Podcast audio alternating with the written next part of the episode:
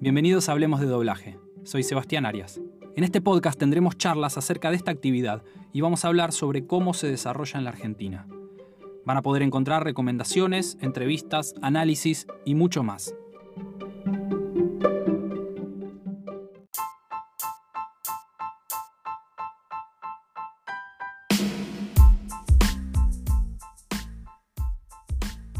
Hola, ¿qué tal? ¿Cómo están? Ante todo, gracias por darle play a esto y, mm, gracias por estar ahí y por escucharme después de, un parate largo. Vuelvo un poco al ruedo, al menos con este episodio. Em, como ya comenté en algún episodio al inicio de este podcast, este es un espacio donde yo pienso en voz alta, básicamente. Elijo nada.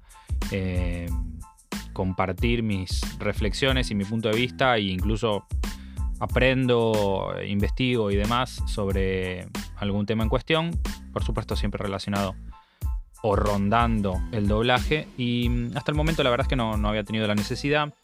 Esto es casi como en las antípodas de, los influencers que tienen que, generar, y lógicamente, ¿no? Y, y, está bien que así sea, contenido todo el tiempo.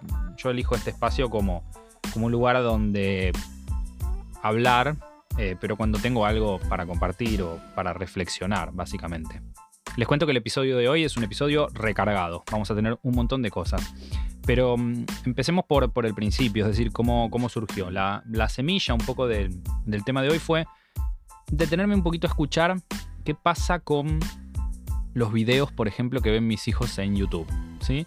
Em, a raíz de eso y de, de videos de creaciones de youtubers, digamos, ¿sí? De, canales de YouTube y de ciertos influencers y cierto contenido original para YouTube y escuchar un poquitito esos contenidos y conversar también con ellos un poco, ¿no? Porque, por supuesto, muchas de esas eh, cosas que ven en los videos después ellos las comentan y además expresiones que, surgen también y, y ciertas cosas que van modificando también su forma de hablar ciertas cosas de eso me, empezaron a llamar la, atención, ¿no?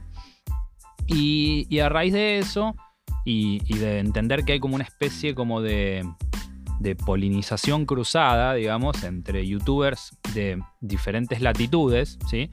Em, nada, me puse a googlear un poquito, a investigar un poco más y a ver a ver si, si, si había alguien más que hubiese notado lo que, lo que, yo, lo que yo noté, que básicamente es el inicio siempre de, un tema de, para el podcast o para lo que fuere, ¿no? Si estoy por escribir algo o lo que sea, digamos, primero veo si alguien ya notó lo mismo que noté yo y sí, efectivamente, di con una nota muy interesante que la pueden buscar eh, googleándola, es de un sitio de España, se llama Mi pana, estás mamadísimo. Los niños españoles empiezan a hablar latino con Twitch y YouTube, ¿sí? Ese es el, el título de la nota. Y de ahí se desprenden algunos tópicos y algunas cosas sobre las que, nada, me puse a, pensar un poquitito. Em, con lo cual, en el, episodio de hoy voy a hablar un poco de eso, ¿sí? A tratar de esbozar una hipótesis sobre este fenómeno acerca de, la influencia de América Latina en, en, youtubers y en niños adolescentes o niños y adolescentes que han incorporado palabras y frases propias de, de América Latina en España y a su vez también de manera inversa. Eh, cómo esto afecta al español neutro, ¿sí? de esto, este español al que estamos acostumbrados eh, gracias al doblaje. Y bueno, para entender un poco más acerca de eso y ampliar también un, poco mi punto de vista, tuve una charla muy especial con un invitado de lujo. conversé durante un ratito con mi hijo, Lorenzo, Em, así que van a encontrar en este episodio esa, charla. Eh, y como si esto fuera poco también, y tratando de predecir un poco hacia dónde vamos, ¿no? El, futuro de esto. Em, tuve una conversación con Guido Di Carlo. Guido es especialista en localización de videojuegos y a raíz de un comentario que leí, sobre el que después vamos a hablar, algo que escribió en Twitter, eh, bueno, me puse en contacto con él como para conversar un poco más acerca de una práctica que está llevando adelante con respecto al uso del español y, sus diferentes regionalismos o el, uso en diferentes latitudes y la localización y la traducción para videojuegos precisamente.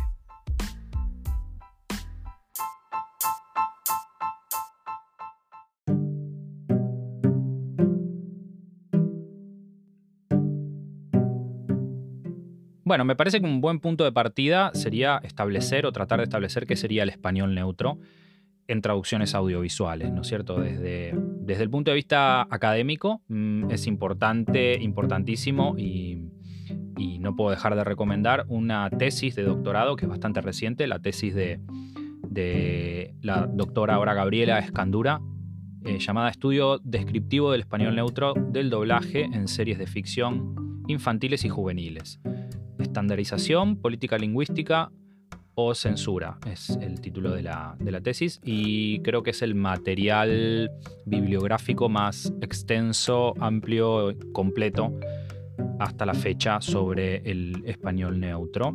Esa sería la fuente de consulta más académica a la que podemos referirnos, pero en esta búsqueda de información, como les decía, cuando, cuando apareció esta semillita de, empezar a investigar sobre este tema, eh, di con un sitio web de una traductora a la que hasta ese momento yo no conocía, que se llama Milagros Rodríguez Caro. La pueden encontrar en Twitter como arroba olalamilala, O-H-L-A-L-A-M-I-L-A-L-A, y tiene un newsletter llamado Milala, y en la entrega número 27 me encontré con este texto que encuentro muy interesante y del que voy a leer textual algunas partecitas. La entrega número 27 se llama Español Neutro, Alquimia en la pantalla y lo pueden encontrar googleándolo de manera muy sencilla.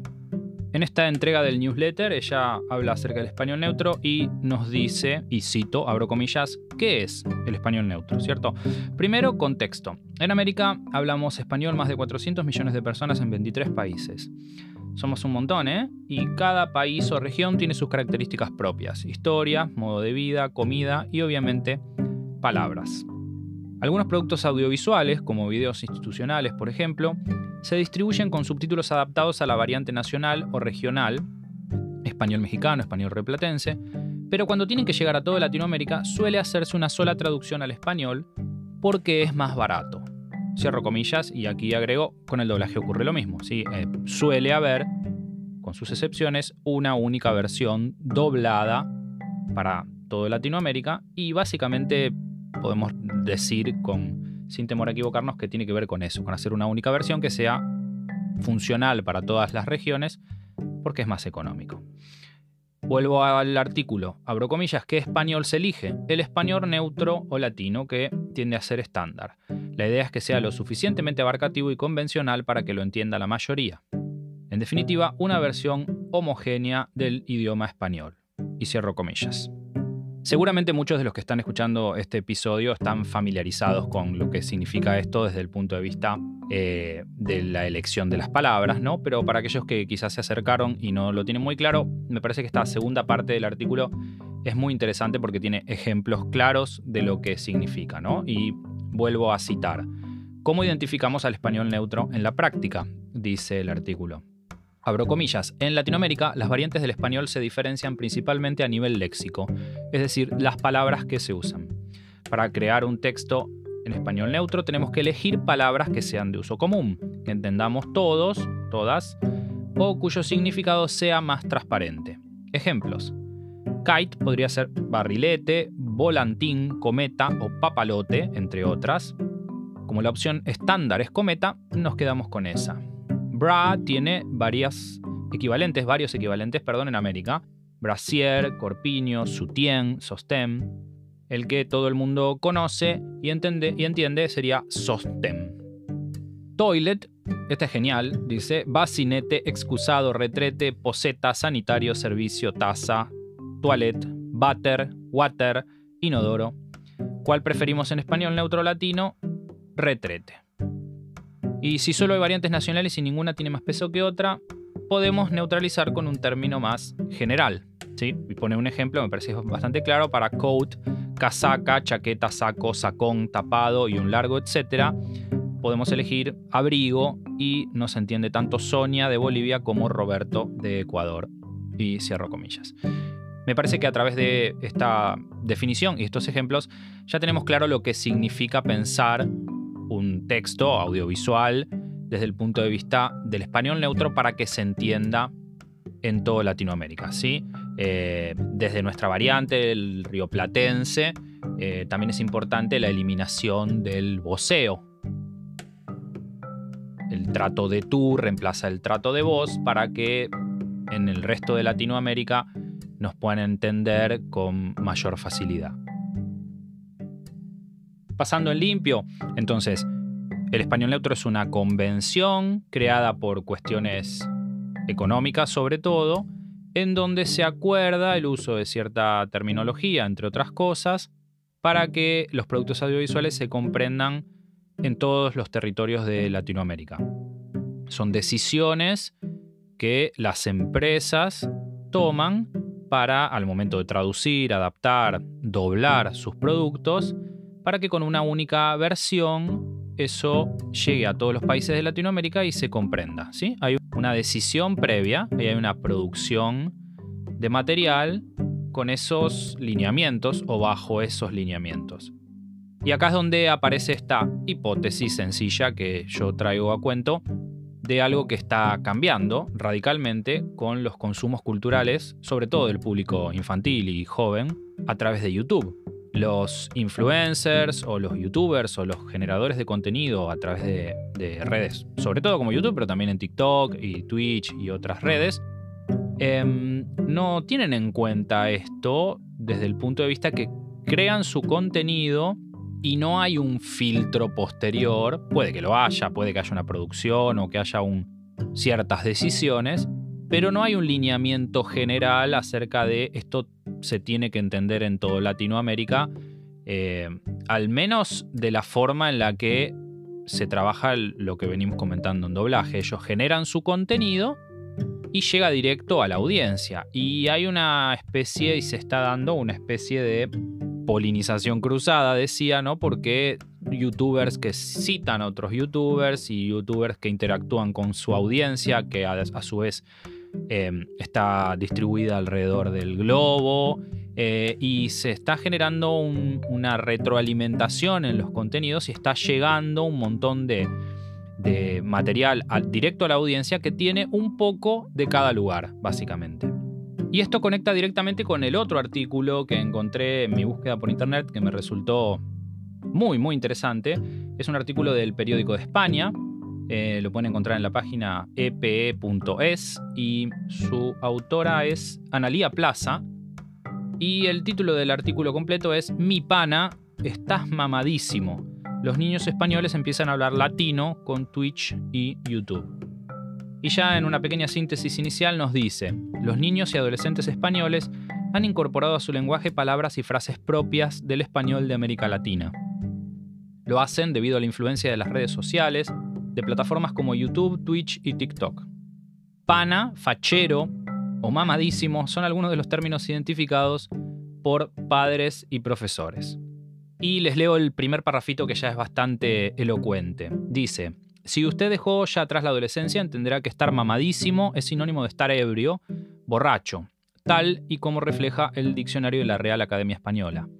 Pero si conoce a niños pequeños o preadolescentes, haga la prueba y pregunte qué opinan ellos. Estar mamadísimo es estar súper fuerte, contesta Paula, una niña de 10 años de Salamanca, ante la mirada atónita de su madre propio de México, Guatemala y Honduras, una persona mamada es una persona de músculos desarrollados, generalmente debido al ejercicio. Así lo recoge el Diccionario de Americanismos de la RAE, un compendio de 70.000 palabras usadas en países americanos de habla hispana.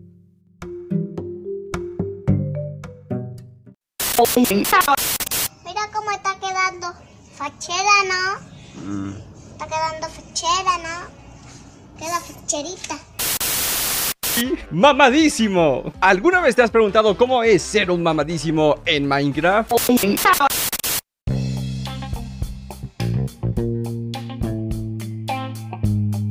También dice palabras como pana, en Ecuador, Venezuela y Puerto Rico, amigo íntimo, compañero inseparable, y usa mucho la expresión la c de tu madre, que no sé qué quiere decir, añade su madre. La niña responde con honestidad. Yo tampoco sé qué quiere decir me c San Pito Pato. No se están entendiendo, pero ambas expresan lo mismo. Propia de Argentina, Uruguay, Bolivia y Chile, según el diccionario de americanismos, la c de tu madre expresa enojo, contrariedad y llega a ser considerado un insulto grave en según qué contextos. En algo, en este caso, en un santo cuyo nombre es una variante eufemística de San Pedro, es manifestar extrañeza, contrariedad, desprecio o rechazo. Los niños adolescentes españoles han incorporado a su lenguaje palabras y frases propias del español de América Latina y lo hacen debido a la influencia de las redes sociales, de plataformas como YouTube, Twitch, TikTok y de los creadores que la llenan de contenido. Pana, fachero, mamadísimo o boludo son algunos de los términos identificados por padres y profesores.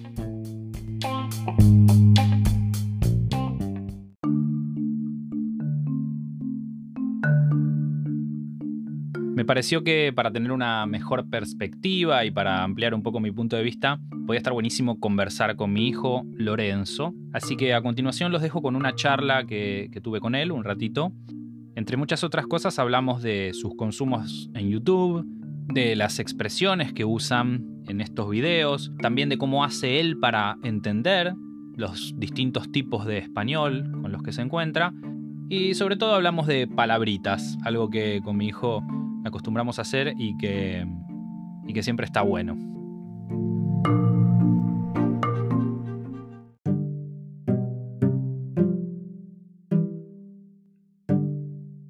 Hola Lo, bueno, qué bueno, gracias por venir, gracias por aceptar la invitación. De nada, me alegra estar acá. Sí. Te quería hacer un par de preguntitas acerca de tus videos de YouTube, lo que mirás en YouTube, no tus videos.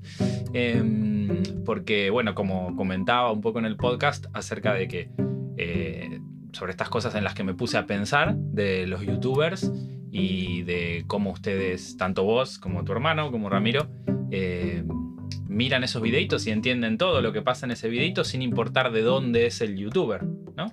Sí, eh, en ese caso, cuando estamos viendo y vemos videos, Sí, eh, lo entendemos porque el tono con el que lo hablan, en el tono con el que dicen la palabra, sí.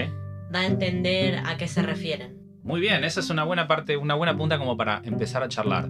El tono y el contexto, ¿no? A veces, o sea, como Claro. el resto de lo que están diciendo. también. Claro, por ejemplo, los gamers, que son los que más vemos, por ejemplo, utilizan mucho eh, palabras eh, de eso, de otros países o bastante específicas para describir, no sé, a lo que está pasando en el videojuego o a lo que quieren contar o que van a comprar algo en el videojuego, pero lo ponen en contexto. Y entonces así terminas de completar. Claro, ahí lo termino de entender. ¿Y vos sabés de qué países son, por ejemplo, cada youtuber? Si yo te digo, no sé, o vos conoces más los nombres que incluso que lo que conozco yo, pero de los que vos mirás, ¿de dónde son? Eh, son la gran mayoría españoles, eh, algo mexicanos, mm, muy pocos argentinos realmente, pero Al menos de los que vos mirás. de los que veo sí, Sí. hay. Y se mezclan estas cosas, ¿no? Porque algo de lo que ya conversamos un poco antes Claro. de decidirnos a grabar es de que está todo mezclado. Y ahí yo medio empecé a prestar atención porque escuché, por ejemplo, después a esto le vamos a poner un beep para que no se escuche, ¿no? Pero creo que es uno, un youtuber español, que vos sabrás quién es el nombre, que dice peludo, por ejemplo. Fallback. Fallback. Es, eh, es el mayor enigma es con los españoles por ahora, porque usan palabras que vienen de otros países, no, no ¿Son siempre palabrotas o son otro tipo? ¿Te acordás de alguna Sí. otra que digan, por ejemplo? Que... como de Gref, Sí. eh, dice la palabra de la misma manera en que nosotros describimos a una persona tonta, como Ok, así. Sí, sí, ok. Eh, y después una que un poco comentamos también es como vos entendés si alguien dice que es un chaval, si es que es un tío, si es que es un pana, un bro o un chavito que hablábamos la otra vez, ¿no? Y que es todo lo mismo, ¿no es cierto? Claro, son varias palabras que significan lo mismo. ¿Y qué pasa con el mamadísimo? Eh, El mamadísimo es, supongo que muchos ya lo saben, pero Sí. el mamadísimo es para identificar que una persona está muy en una condición física muy buena. Sí, Sí, los españoles son los que lo aplican más. Porque, que lo explican más. Claro, mexicanos no vi nadie, eh, argentinos tampoco, pero dicen así, este tío está mamadísimo. Ok. ¿Y se te ocurre así otra graciosa que, o de estas que Bueno. repiten mucho y que a vos se te pega? una que te conté a vos, pero es un palabrotón, Bueno, podemos y le, le ponemos un beep. la p con cebolla. Muy buena. es, es una de los españoles que, que dicen todo, bueno, la gran mayoría del tiempo, Sí. que es como para describir, es, es increíble. O a veces dicen solo es la p. Es como de, es increíble, es muy bueno lo que están diciendo. Ok. O algo es muy bueno. Ok, ok, bien, está buenísimo. ¿Cómo es entonces? Repetila por si la pisé con una risa. Eh, la p con cebolla. Pero como dicen ellos, así como exagerado, con tono, ¿no? Y siempre... Sí, como- Y lo que decías vos, por un poco, por cómo lo dicen, te das cuenta de que es algo bueno, ¿no es cierto? Claro, ser, eh, por ejemplo, también en la expresión facial, cuando ellos miran a la cámara Sí, y dicen la palabra, da sensación de... Por ejemplo, los ojos. Yo identifico que en los ojos están como felices o en la sonrisa y me doy cuenta de que es algo bueno. de que es algo bueno. Claro. ¿Y hay alguna negativa que te acuerdes? Me acuerdo... Esa es positiva, ¿no es cierto? O Claro, sea, esa que, es positiva. que digan algo que te resulta llamativo, que capaz no terminás de entender, pero sabes que es una crítica. Claro. Mm, eh, de crítica, bueno, no sé mucho, pero sí sé la palabra específica de botch. Botch, ¿qué, sería? Eso es muy de gamer, ¿no? O eso... No, no, es ¿no? De, la, de lucha libre que lo implementan varios youtubers. que- Ah, O sea, los que lo, los que lo hacen, lo que su contenido se basa en eso, sí. dicen botch como una forma de blooper, pero de la lucha libre. Las palabras estas específicas siempre tienen un motivo cómico. Ah, esa es un- ese es un buen dato. Claro. Causan gracia, digamos. Claro, causan mucha gracia. ¿Te acuerdas alguna más? A ver. Hasta luego, mamá huevo. Hasta luego, mamá huevo. ¿sí? ¿Quién la dice? Eh, lo dicen YouTube, youtubers españoles, to- la gran mayoría. Bueno, no, no la gran mayoría, pero muy pocos lo dicen. Eh, se significa como de me voy. Ah, otra, otra más o menos igual, que se refiere más o menos a lo mismo, es me voy a tomar por. c-". Ok.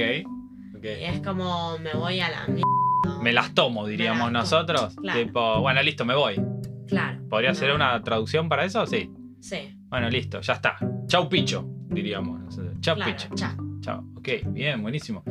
Me encanta. Eh, ¿Y qué, qué hay de esto que a veces hablamos de, de que dicen los mexicanos? Esta expresión que usan que yo te digo que eso no significa nada. Ah, sí, eh, la que te vuelve loco, ¿no? Sí, sí. Un buen de tiempo. Eh, poneme un ejemplo. ¿Qué dicen? ¿Esto, Eh. ¿Esto me va a tomar, por ejemplo? No sé, ¿están Claro, haciendo es algo? como de.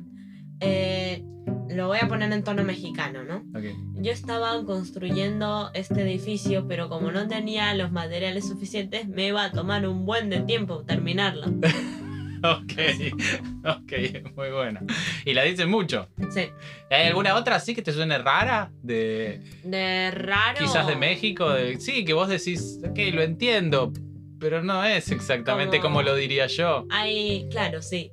Una que no creo que no te conté, pero le dicen, por ejemplo, pura suerte o fue pura, sí, claro, pura suerte, le dicen pura chiripada. Chiripada, Chiripada. ok. Y, y entendés que es pura Claro, suerte. que es- ok, Que, ok. que fu- que- Bueno, era esto, Lo, básicamente. Quería conversar de, de estas cositas. No sé si te ocurre alguna Em, más. Lo que me gustaría mm, aclarar o decir es que mm, eh, a veces en el primer momento en el que yo estoy viendo un video y escucho una palabra, eh, al principio capaz me cuesta entenderla, no me pasa siempre, pero siempre hay que como que adaptarse al, al idioma, poner en contexto. Lo que hago a veces es, bueno, también por, por ver, lo veo varias veces y cada vez voy entendiendo más el significado de la palabra. ¿Y alguna vez buscaste? Tipo, escuchaste chiripada y lo googleaste a ver qué era la palabra o no? Nunca Mm, hiciste no, eso. No, porque es- técnicamente yo ya sabía más o menos de qué se trataba. Además, eh, tomando en cuenta que tengo un amigo mexicano y él más o menos dice lo mismo. Ok. ¿Y, y estás acostumbrado o, o a él le preguntás, por ejemplo? A ¿Qué él a decir? veces le pregunto. Le podés preguntar qué quiere decir esto, ¿no? Cuando claro, dicen ¿qué- esto. ¿Qué quiere decir cada cosa? Y él me lo explica con todo, es un macanudo. Ok, macanudo. Macanudo es una es- palabra muy nuestra, por Claro, ejemplo. eh, hay dos palabras que se dicen en Argentina que yo digo que la traducción no me gusta tanto. ¿Puedo explicarlo? Sí, por supuesto. Bueno, las dos son macanudo, esa que te acabo de decir, y flashear. Ajá. Eh, eso que dicen a mí, bueno, eso que dicen los argentinos, a mí sería, en mi idioma, sería alucinando y como es súper es súper amistoso, súper Amigable. amigable. Macanudo, ¿no? Claro, macanudo no sé, es como una palabra muy rara que no me, no me encaja. Pero recién dijiste macanudo, sin embargo. Eso lo dije como para ¿Quién- a quién se la el ejemplo. Pero ¿a quién se la escuchás? ¿Quién la dice? Eh, vos, Yo la digo. vos la decís. Claro. El nono también la dijo una vez. Eh, el no, no, está bien, está muy bien, porque es generacional. Es una palabra que la dice la gente más Claro. grande. Pero aún así, siento que me pone más nervioso el flashear. Flashear no te gusta para nada. No, no, No te Es como de, ¿qué? Un destello en los ojos. Claro. No. y encima suena de, de señor queriéndose hacer el, el joven, ¿no es cierto? Claro. Como que se quiere hacer el cool, quiere hablar como... Claro, es mejor. ¿Es la onda esto? ¿No es la medio mero Simpson haciéndose el, el canchero? Claro, el, el mero mero. Eh, claro. El mero mero Simpson. Entonces, eh, ni macanudo ni flashear. Claro, flashear es una palabra. Hay que, tengo que admitir que es específica, pero me gusta más alucinar. Alucinar, ok. Sé que es más, sé que pa- capaz es más larga para decir y tiene más letras Sí, o más letras específicas, sí. pero siento que queda mejor. Si dijeras, te pongo un ejemplo. Eh, ayer eh, vi un autobús tan grande que parecía que estaba flasheando. Sí. No queda bien, ¿no? No, no. Capaz decía, bueno, ayer vi un autobús tan grande que parecía que estaba alucinando. Ok. ¿No queda mejor? Ok, sí. En ese contexto sí queda- En- quedaría bueno, mejor. Pero bueno, sí como todo esto es usos, costumbres, eh, depende del contexto y depende de la edad y está clarísimo. A vos te gusta más, a, a tu edad te suena como súper raro hablar de flashear. Y claro, igual eh, ver varios youtubers de distintos países influencia bastante en el lenguaje Claro. con el que hablas. Y esa es un poco mi, teoría, de que está llegando tanto contenido de distintos lugares a la gente y que, que no hay, sin filtro, porque cada youtuber tiene su propio contenido y no hay nadie que esté diciendo, ah, esto sí, esto no. A diferencia del español neutro, viste lo que se habla en las películas, eh, que hay como un glosario y una selección de palabras. En cambio, los youtubers llega el contenido como lo dicen ellos. Entonces, vos consumís eso y te acostumbras a eso. Claro. Y entendés de qué se trata y se mezcla todo. Y ahí es una bolsa donde está todo mezclado, la- no importa las, la- las nacionalidades. Claro, y mientras más seguidores tengan, más van a influenciar. O sea, es como de un youtuber puede influenciar a cierta cantidad de personas en el lenguaje, obviamente. Claro. Y a su Otros vez a pueden- otros youtubers. Claro. ¿O no? Claro, a veces los youtubers se pueden ver entre ellos. No estoy seguro de si eso pasa muy a menudo, pero, Pero puede pasar. pero puede pasar. Bueno, Lorenzo, gracias. Fue un placer enorme charlar con vos. Gracias, Pat, te lo agradezco mucho. Me encantó.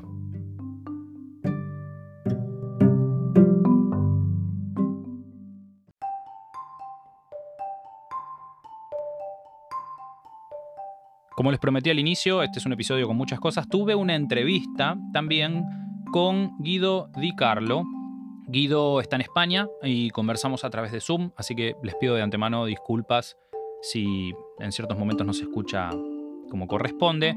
Pero mm, estuvimos conversando con él sobre videojuegos, sobre piratería, español neutro también, y sobre un recurso muy interesante al que él llama Omni Español. ¿sí? Eh, de hecho fue por este término que yo lo contacté, no nos conocíamos con anterioridad, pero leí en Twitter un comentario acerca de esto y una práctica que él está llevando adelante y mi inquietud empezó por ahí, por, porque me contara de primera mano a qué se refiere, qué es lo que hace y cuál es su experiencia al respecto.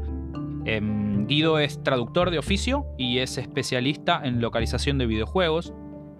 Ha trabajado y trabajó como gestor de proyectos durante más de seis años y también otros seis años que hace que trabaja como traductor freelance de videojuegos. ¿sí? Así que los dejo con esta charla con Guido, espero que les guste. Nos escuchamos a la vuelta.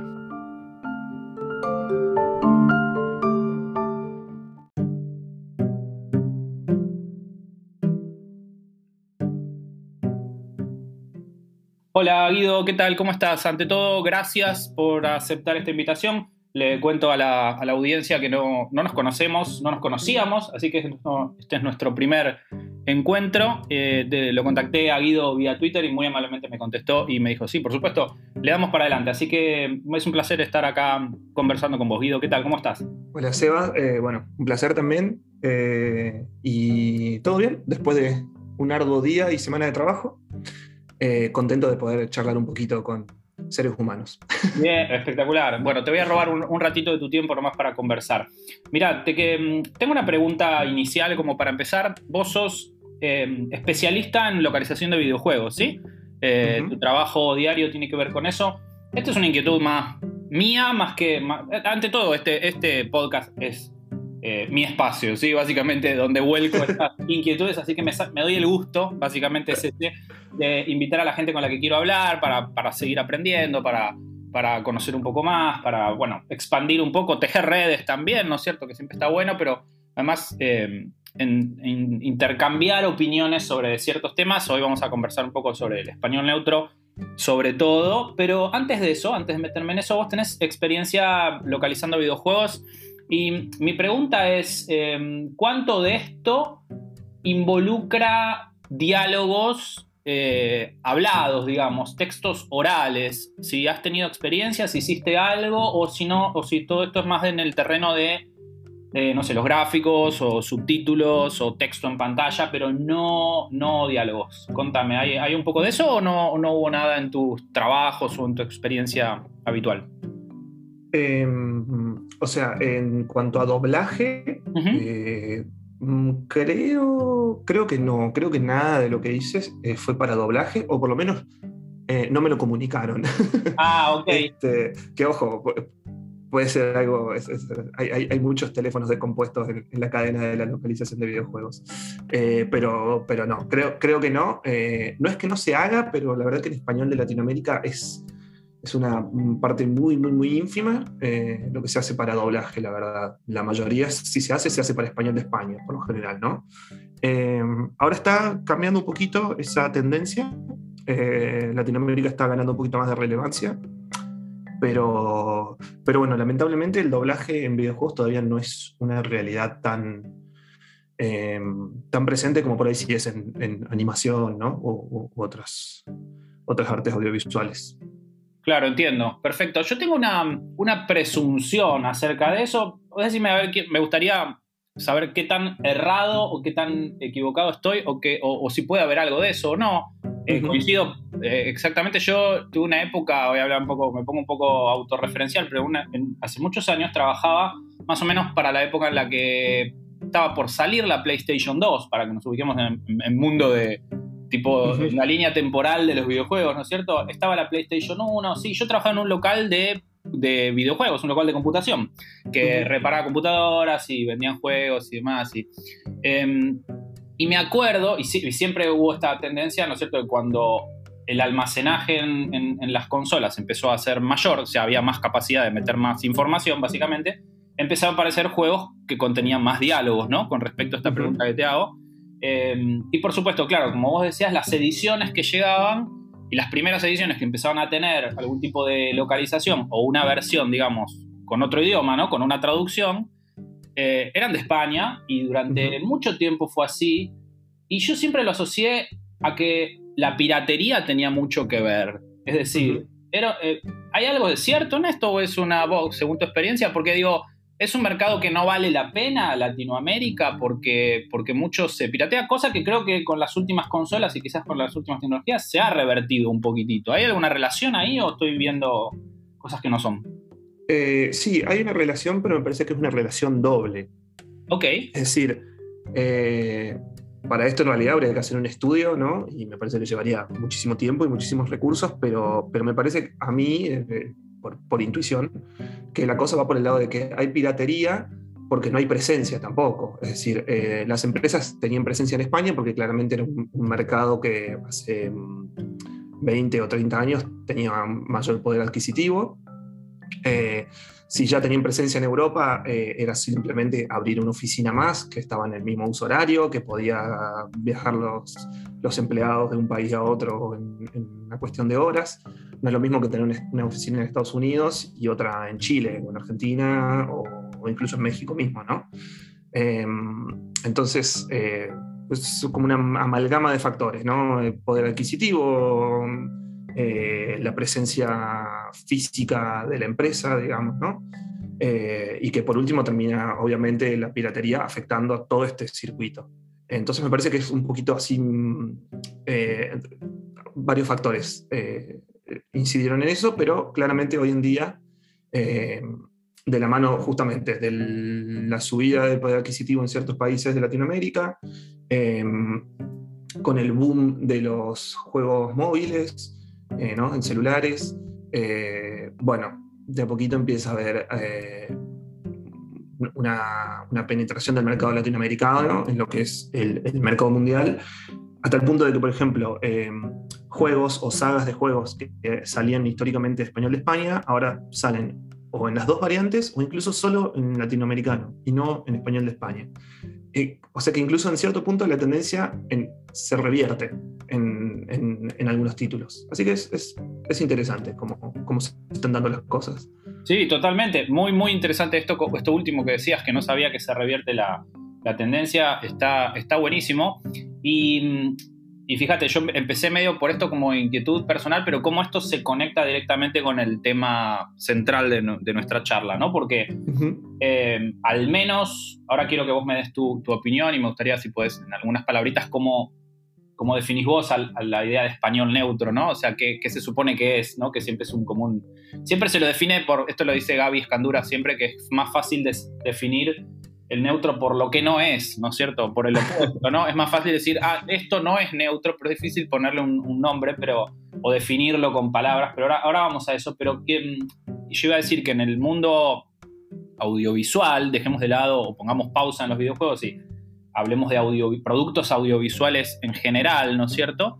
Eh, a la cabeza con películas, series o, documentales o lo que sea, digamos, surge como, como, una, como un concepto, como una, cuestión comercial, básicamente. O sea, la idea de para, no sé, para España o para el, para el español ibérico, digamos, requerimos de una versión y de qué manera podemos hacer que haya una versión exportable para todo Latinoamérica, digamos, y que sea una única versión, es decir, y no tengamos que requerir de una versión propia para cada región, ¿no es cierto? Porque está claro que Argentina no habla de la misma manera que en Perú, que en Chile, que en Venezuela, que en México, que en Colombia y demás. Entonces, que, que surgió y que ha sido creado esta, creada esta variante, digamos, como, como una idea de justamente de esto, ¿no? De, en, esta mezcla que vos decías de factores de mm, abaratar costos también, es decir, hacemos una única versión que sea exportable para toda Latinoamérica. Así que esto se conecta directamente con... Vamos a empezar por ahí, Doc. Em, ¿Cómo definirías vos qué, qué dirías que es el español neutro y qué implica? Bueno, esto hay gente que claramente ha escrito mejor que yo eh, y lo ha investigado claramente con mayor profundidad, pero bueno, yo comulgo con la idea de que, bueno, claramente es, eh, la forma que encontró la industria audiovisual eh, internacional para introducir productos en Latinoamérica con un, costo de, Mira, casi digo coste. Estoy con esto que vivo en España. Estoy... Bueno, bueno, ahí está. Mirá, eh, terminame esta definición y te, te sumo una pregunta con respecto. Dale, dale. Bueno, nada, eh, justamente eh, para, mm, introducir un producto con el, con el, costo más bajo posible en, una cantidad de población nada despreciable, ¿no? Estamos hablando de más de 400 millones de personas y si incluimos a la, a la población de habla hispana en Estados Unidos, en la ecuación tenemos, no sé, 450 millones más o menos, es un montón, un montón de gente. Y bueno, claramente es, la mejor forma de, de, cortar ese costo, que sería, imagínate, generar un mínimo de por lo menos 5 o 6 eh, variantes distintas, ¿no? Este, y bueno, esto mm, no sé si será tan así, pero tengo entendido que nace justamente con, la industria del doblaje, ¿no? Con el doblaje de películas, eh, series, dibujos animados, etc. Y que obviamente fue cambiando con el tiempo, pero que, pero que se mantiene así desde, desde su concepción, digamos, hasta hoy. Sí, eh, no, habría lo mismo, ¿no? No quiero hablar yo sin fundamento. Todo indicaría que sí eh, surge con el doblaje. Habría que trazar un paralelo o ver qué pasa también con la industria eh, editorial o en, la traducción editorial, que, que mucha, digo, en la experiencia personal, ¿no? Yo he visto que y a veces cuando tengo estas discusiones acerca de si el neutro, de si está bien, si está mal, digo, no sé, hemos crecido, yo crecí leyendo ediciones españolas de Stephen King o Stephen King, eh, y donde hablaban de tío, de, chulo y de, cosas eh, de, España, digamos, y no hubo ningún problema en que yo interpretara correctamente esas ediciones. Eh, cuando se achaca ¿no? al neutro esta cosa de que no existe, ¿no es cierto? O que nadie habla así. y es una convención, básicamente. Una convención que tiene estas ventajas, ¿no es cierto? Que vos decías. Sí, eh, fíjate que incluso en la literatura argentina misma, digo, literatura eh, escrita en Argentina, no se empezó a usar el vos, no se empezó a usar el, no, digamos, el, el, argentino como tal, hasta bien entrado el siglo XX, ¿no? De la mano de Cortázar, bueno, de, de más escritores. Eh, no, sé si, no, estoy seguro sobre esto que voy a decir, pero yo creo que Cortázar fue uno de los grandes impulsores. No, quiero decir que haya sido el primero, pero me parece que fue la punta de lanza y que tuvo un gran peso en esto de decir, bueno, vamos a hablar como, vamos a escribir como hablamos, digamos, ¿no? Exacto, con, eh, nuestra voz, ¿no? claro. Sí, tal cual. Eh, y es, a ver, em, pensaba en lo que vos decías recién, no siento que casi decías coste, digo, nosotros, la idea acá es eh, básicamente es comunicar, ¿no es cierto? Es decir, poder comunicar y, esta adaptación que vos casi hiciste recién, uno la hace todo el tiempo. No sé, te quería preguntar antes de, antes de meternos en, en, el omni español, que es esta palabrita que te leí en Twitter y que me, intrigó y me, gusta mucho el concepto.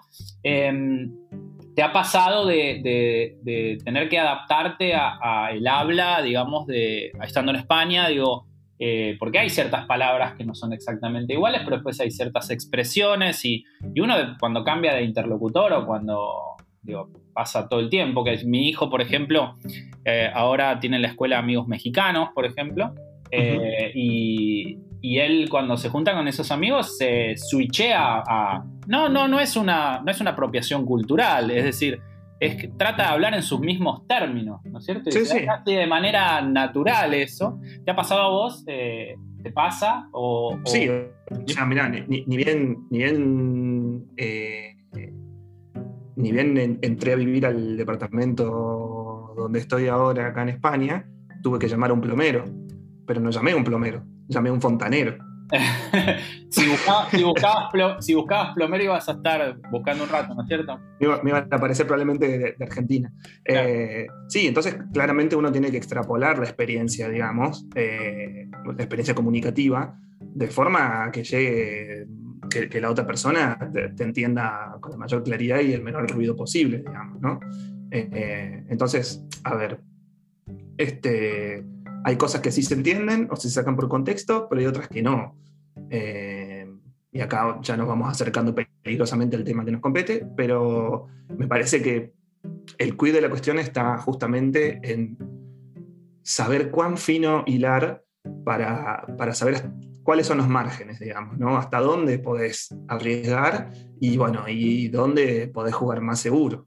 Eh, y, y, eso requiere un, una actitud activa por parte nuestra y, bueno, es, requiere, consume combustible cerebral, digamos, ¿no? O sea, es, no, no, es algo que, que, nos salga de forma pasiva. Entonces hay que estar ahí al pie del cañón y bueno, claramente necesitamos tener todas las luces. En la medida en que estamos por ahí más cansados o, o, tenés la guardia un poco baja, ya no, no tenés ese, poder de, de de cómo decirlo, de, poder discernir, ¿viste? Que, está demasiado argentinizado o, que se acerca un poquito más a lo que puede entender el otro.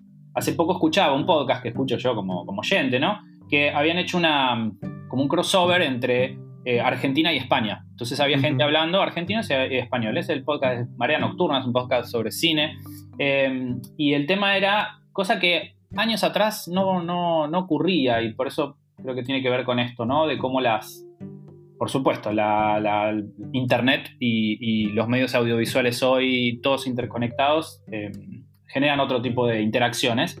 Era como la gente de España estaba refiriendo a este verbo eh, que tiene que ver con tomar, con asir, eh, con, agarrar, eh, y evitaban decir el, más popular, un poco por con conciencia de lo que significa en el otro. ¿Se entiende? Capaz también tiene que ver un poco con, la, con el cambio cultural que estamos viendo también acerca de, de, prestar atención, de, empatizar, ¿no es cierto? De prestarle atención al otro y no es ah, eh, eh, yo solamente digo mi opinión y no me importa lo que ocurre con eso, sino que es un poco fijarse en el resto, ¿no? Eh, y era gracioso porque digo, eso, sobre esto no, no, no, son cosas que siempre estuvieron, pero no, no ocurría esto, ¿no? De tener esa, como esa cortesía, quiero decir, ¿no? De no decirlo.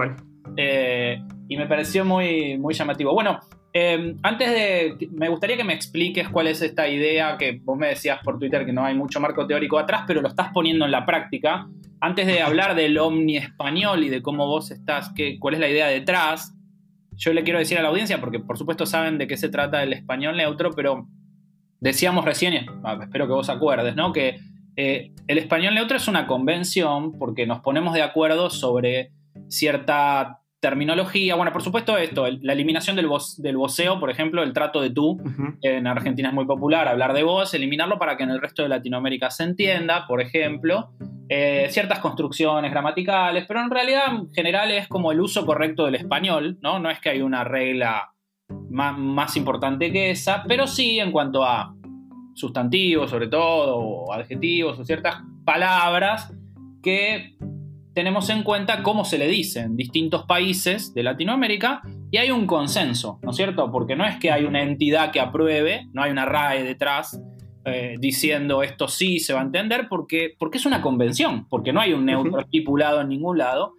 Entonces, bueno, algunas le ganan a otras, ¿no es cierto? Es más neutro hablar de sostén, por ejemplo, que hablar de, eh, no sé, de bra o de sutien o de corpiño. Eh, o podemos decir, es más neutro hablar de retrete en lugar de decir. Que yo lo discuto, ¿no? Porque digo, si yo digo inodoro, lo entiende todo el mundo. Bueno, ese es el tema, ¿no es cierto? Hay una, hay una línea y hay algo una, establecido, si se quiere, pero lo que. Mm, en donde creo que podemos coincidir es que esas líneas se están difuminando, se están borroneando un poco, eh, y que podemos hacer uso de eso, ¿no es cierto? Como para intercambiar ciertas cosas y no estar siempre ceñidos a esta única versión, porque en definitiva, como digo, es una convención, entonces tampoco es una garantía de nada. Eh, ¿Estás de acuerdo con esto?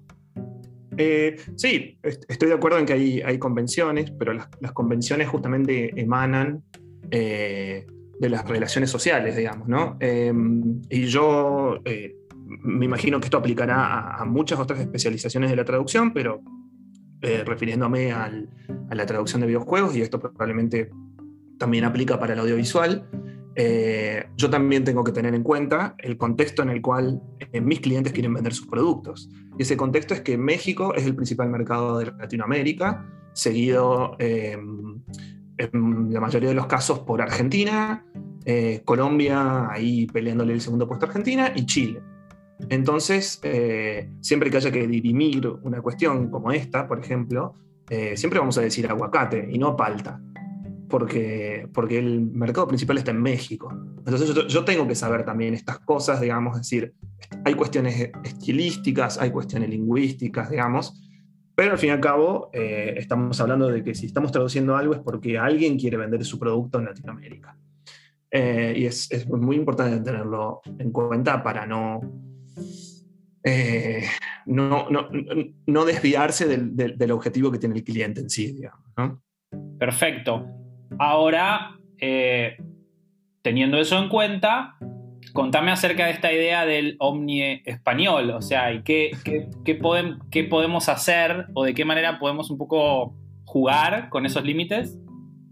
Eh, bueno, como, como, bien dije, el Omni Español es, em, no tiene ningún marco teórico, es en el mejor de los casos em, una, una referencia muy vaga y en el peor de los casos un chiste, este, pero que, que se fue un poquito de las manos y, lo empezamos a hablar con, con otros colegas y, y prendió. Eh, y de la mano de esto que vos decías, de que de repente, eh, por primera vez en la historia de, de la habla hispana, eh, muchos hispanohablantes estamos, somos mucho más conscientes de las diferencias y las similitudes entre las variantes regionales, podemos empezar a jugar un poquito con, en vez de prohibir, de tener una lista de, regionalismos prohibidos, empezar a, tener, una lista de regionalismos permitidos. Porque, bueno, y esto ni hablar de que nosotros, que como me decías antes, eh, fuera, fuera de cámara, vamos a decir, eh, que tus hijos, por ejemplo, están todo el tiempo consumiendo eh, youtubers e influencers que, que, de otros países que usan un montón de, de, de expresiones. Eh, bueno, esto las generaciones más nuevas lo tienen mucho más patente de lo que lo vamos a tener nosotros, ¿no? Entonces todos sabemos que ahora se, se dicen mi pana, mi panita, eh, sabe, que, que, obviamente eh, tiene origen en, en Venezuela y en, y, en, y en, algunas regiones de, de Colombia, tengo entendido.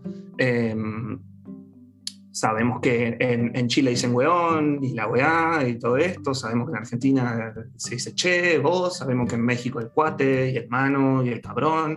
Sabemos que en España el tío y el gilipollas, etcétera, ¿no? Es como que vamos teniendo un conocimiento muy rudimentario y superficial, obviamente, pero que sirve en algunos contextos para, en vez de quitarle todo a todos, darle un poquito a todos. Eh, dicho esto, yo considero que funciona mejor esto en, en, en ciertos géneros literarios, vamos a decir, eh, y sobre todo en contextos humorísticos, que es cuando más uno por ahí está receptivo a que eh, una palabra medio extraña te genere una situación eh, graciosa o de risa, ¿no?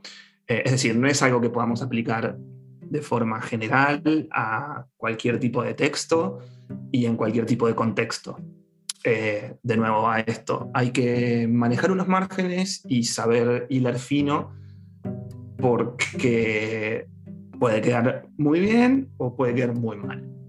Entonces, es, es, es, un arte experimental, vamos a decirlo.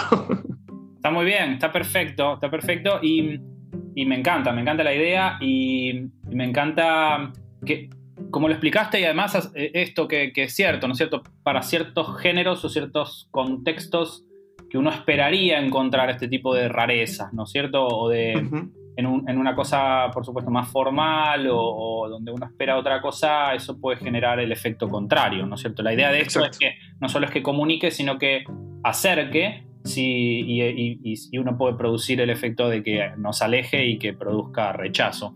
Eh, uh -huh. y, y, tenés alguna... Diste muy lindos ejemplos, te agradezco por eso, eh, de, de, cómo mezclar, pero ¿hay algún criterio, por ejemplo, no sé, si en este proyecto ya dije tal cosa, voy a tratar de después nombrar eso mismo de otra manera? ¿Hay, un, hay alguna forma como tipo de, contabilizar esto o es una cosa un poco más caótica o más random? ¿Cómo se da?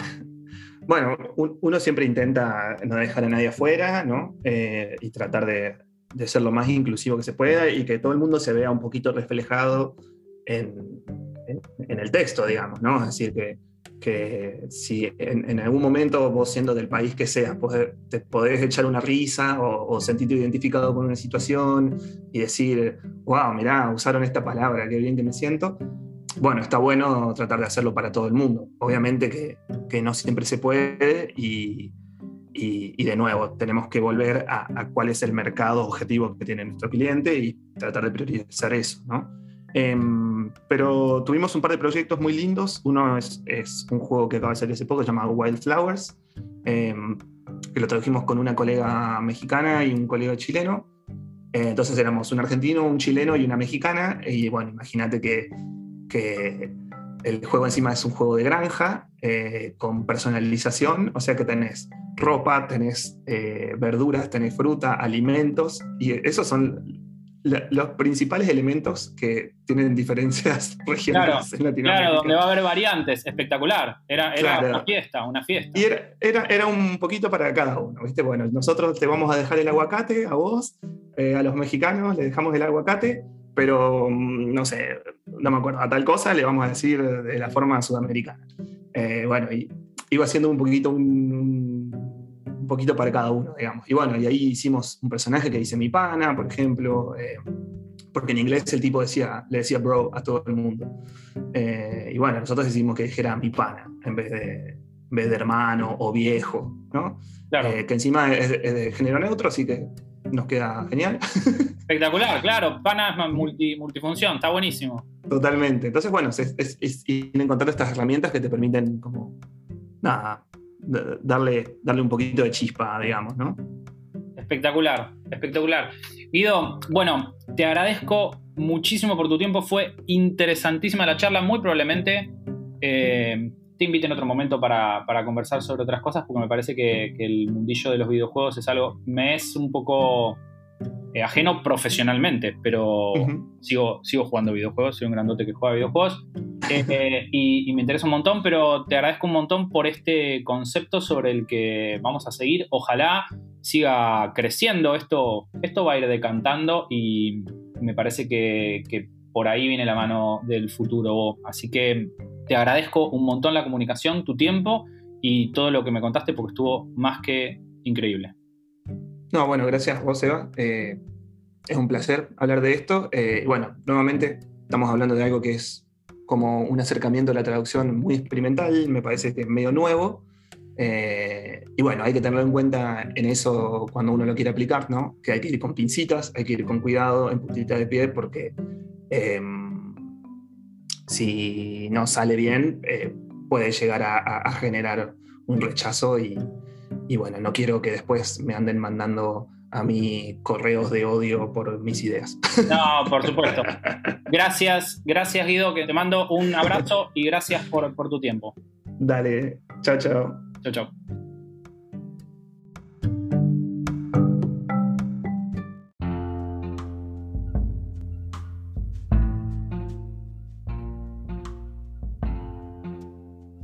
Bueno, como para ir cerrando, me gustaría destacar una, frase muy, muy interesante que sintetiza un poco el espíritu que anduvo dando vueltas durante todo este episodio. Eh, Guido dijo, muchos hispanohablantes son cada vez más conscientes de las diferencias y similitudes entre las variantes regionales. Y me parece que precisamente ahí radica la, la esencia de esta nueva visión del asunto, ¿no? La globalización y la conectividad entre las distintas regiones hacen que tengamos mayor conciencia de lo que ocurre en, otras latitudes. Y, me parece que eso en, el lenguaje, que por supuesto va evolucionando y que se va adaptando, se va moldeando, va cambiando, precisamente por el uso, em, va a traer como consecuencia que esta corriente, si se quiere, donde todo esté un poco más mezclado, va, a seguir avanzando, va a seguir evolucionando y en el futuro vamos a escuchar cada vez más cosas de este tipo, al menos desde mi punto de vista. Me, parece, me parecía también muy interesante eso que dijo Guido acerca de, en lugar de prohibir cierta terminología, eh, saber qué está permitido, ¿no es cierto? Y ampliar y buscar la manera de que, de que conectemos, ¿no? Porque en el fondo también se trata de eso, de conectar con el otro eh, en lugar de a través de la prohibición o de la imposición que a veces tiene el neutro, ¿no? de esto no se puede decir o no hay que decir esto, eh, sino encontrar los puntos de contacto, encontrar aquellos, aquellas cosas en las que podemos estar de acuerdo, acordar, ¿sí? Eh, así que me resultó muy muy interesante la charla con Guido. Para despedirme ya me gustaría tomar prestado también el final del artículo o de la newsletter de Milagros, que me pareció muy interesante como, como cierre, a modo de cierre, porque expresa un poco esta, este cambio que se está dando, ¿no? Y comenta un poco eso, pero también eh, me parece que está, está muy bien redactado y lo dice ella mejor de lo que lo podría decir yo. Y cito. Hoy en día, y con vistas al futuro, el español neutro es más osado, levanta más el tono y se anima cada vez más a incluir palabras típicas de ciertas variedades. Porque, al igual que en las películas y en la vida, la ficción se puede mezclar con la realidad. Así como se forma con el uso, el español neutro también avanza, evoluciona e incorpora elementos nuevos. ¿General y homogéneo? Sí. ¿En sintonía con los tiempos que corren? Ojalá cada vez más.